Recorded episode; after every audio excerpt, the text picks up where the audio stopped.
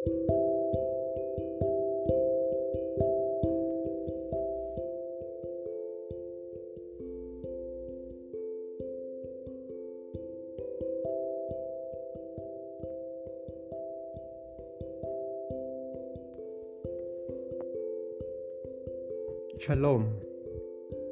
Capítulo número 2 de mi testimonio para la gloria y la alabanza del Rey de Reyes y Señor de Señores.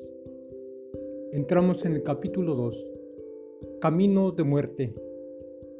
Para ilustrar este capítulo es necesario ir a la palabra de Dios para que sea ella que nos dé sabiduría sobre mi experiencia personal no es de juzgar a nadie, sino que Dios en su palabra nos enseñe bajo lo que viví. Por eso nuestra ilustración está basada en Proverbios capítulo 14, versículo 12.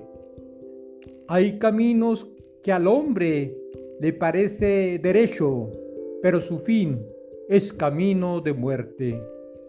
A los 14 años entré a la religión de mis antepasados, donde empecé a participar en el movimiento carismático de la renovación en el Espíritu Santo en los inicios en Ciudad Juárez, donde fui un joven muy activo y asimismo siendo un joven activo en la iglesia de mi barrio, iniciando como monaguillo o ayudante del sacerdote de la iglesia de mi barrio. Allí inició mi caminar por el camino de la religión, donde en esos inicios de mi andar no sabía lo que me iba a encontrar en ese caminar. Una de las situaciones que me encontré está basada en las actitudes de las religiosas o, monjas que servían en la iglesia de mi barrio. Y esta cita es referencia a esta situación en la cual me tocó vivir personalmente y que me encontré. Y miré después de haber presentado o de haber vivido normas o una supuesta honra a Dios bajo ritos exteriores de la que fue mi religión. La cita bíblica es 1 de Corintios capítulo 7 versículo 2. Pero a causa de las fornicaciones, cada uno tenga su propia mujer y cada una tenga su propio marido. Y allí el versículo 7 del mismo capítulo, perdón, versículo 9 del mismo capítulo. Pero si no tienen don de continencia, cásense, pues mejor es casarse que estarse quemando. Estas dos citas bíblicas, estos dos versículos, reflejan el por qué las religiosas de la parroquia donde servía yo, ya que supuestamente eran esposas de Cristo, se exhibían ante mi juventud, enseñándome parte de su cuerpo para provocarme. Gracias a Dios que yo buscaba con sinceridad en esa religión servir a Dios. Y esa fue la raíz por la cual no caí.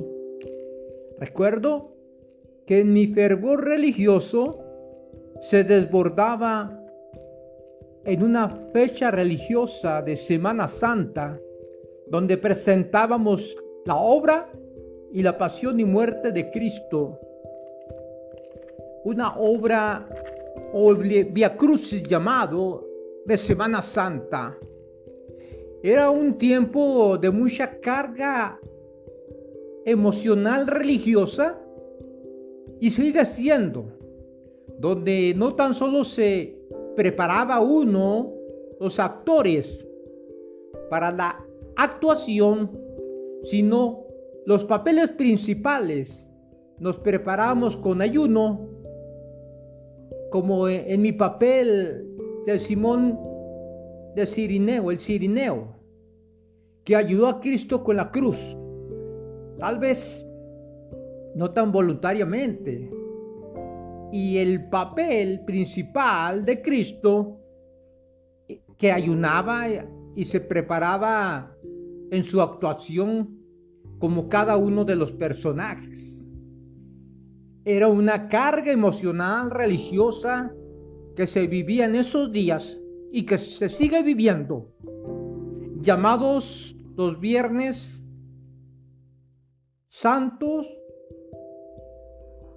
y sábado santo, que la misma gente en ese tiempo, eh, eh, la misma gente, la misma emoción religiosa, la actuación lloraba eh, por la obra del Via Crucis, de tan buenos actores que éramos, en especial el personaje de Cristo que cumplía todas las características del personaje que impactaba emocionalmente a la gente, un buenísimo actor. Pero hay una cita bíblica que ilustrará la realidad de estos acontecimientos que yo viví personalmente. Está en Mateo capítulo 15, versículos del 8 al 9. Este pueblo de labios me honra, mas su corazón está lejos de mí, pues en vano me honran enseñando como doctrinas mandamientos de, de hombres. Esto era y es una realidad que viví y es una realidad al presente que se vive.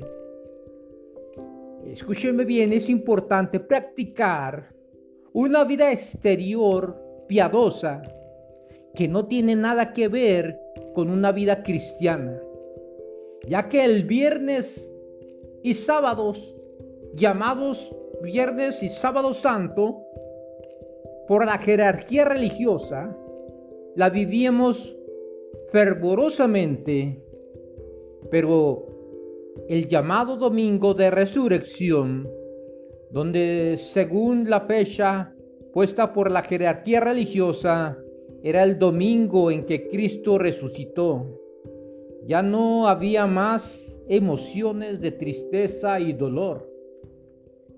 Es decir, era un día, un día de fiesta.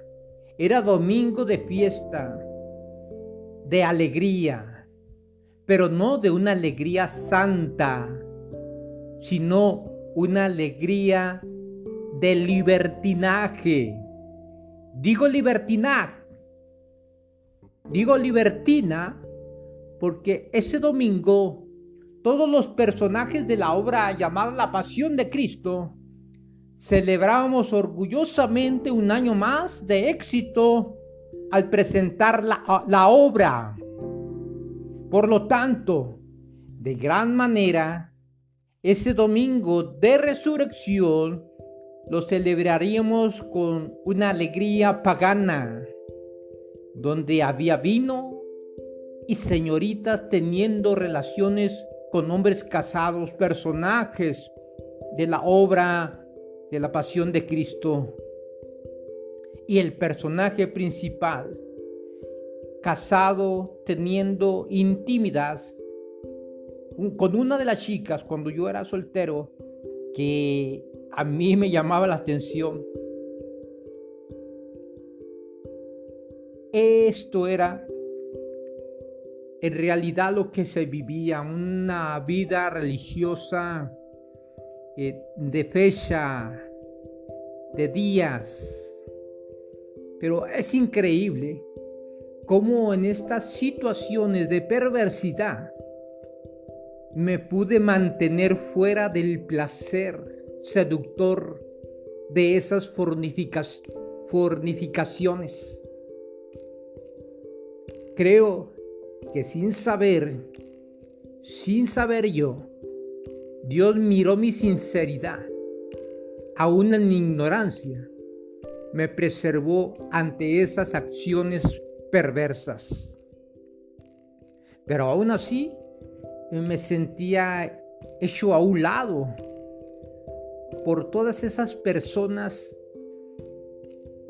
eh, que, que participamos en la obra y que pertenecíamos a la misma religión.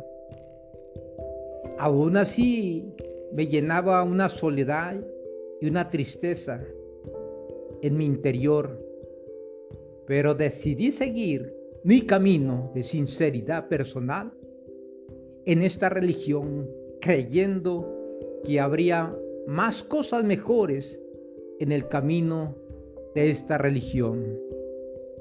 Termino este capítulo 2. Continuaré con los siguientes capítulos. Bendiciones y shalom.